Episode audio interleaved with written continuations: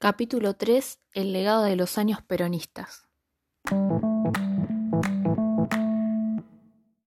Para dar una introducción al tema, podemos decir que Juan Domingo Perón, antes de ser presidente, eh, empezó a ser reconocido luego del golpe de Estado de la fecha 4 de junio de 1943.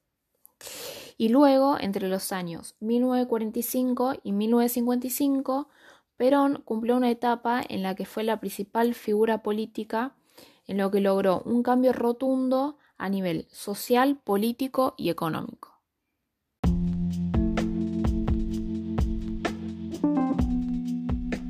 Bien, em, antes de ser presidente era secretario de Trabajo y Prevención, generando así un nuevo movimiento político que lo llevó a ser presidente dos veces consecutivas. El peronismo, como dije anteriormente, trajo varios cambios a nivel social, económico y político.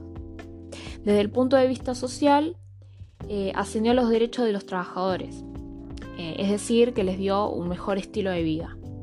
En el plano económico, el Estado intervenía y tomó prioridad el desarrollo de la industria orientada al mercado interno por sobre las actividades agropecuarias. Y por último, en el plano político, priorizó los derechos de las mujeres y promovió una reforma de la Constitución Nacional, a lo que lo llevó a que la sociedad lo vuelva a elegir como presidente.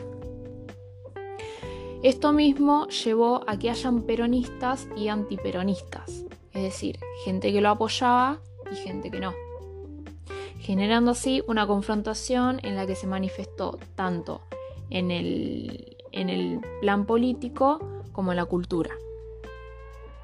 Bueno, es un tema bastante fácil, eh, lo entendí perfectamente, así que espero que te haya gustado.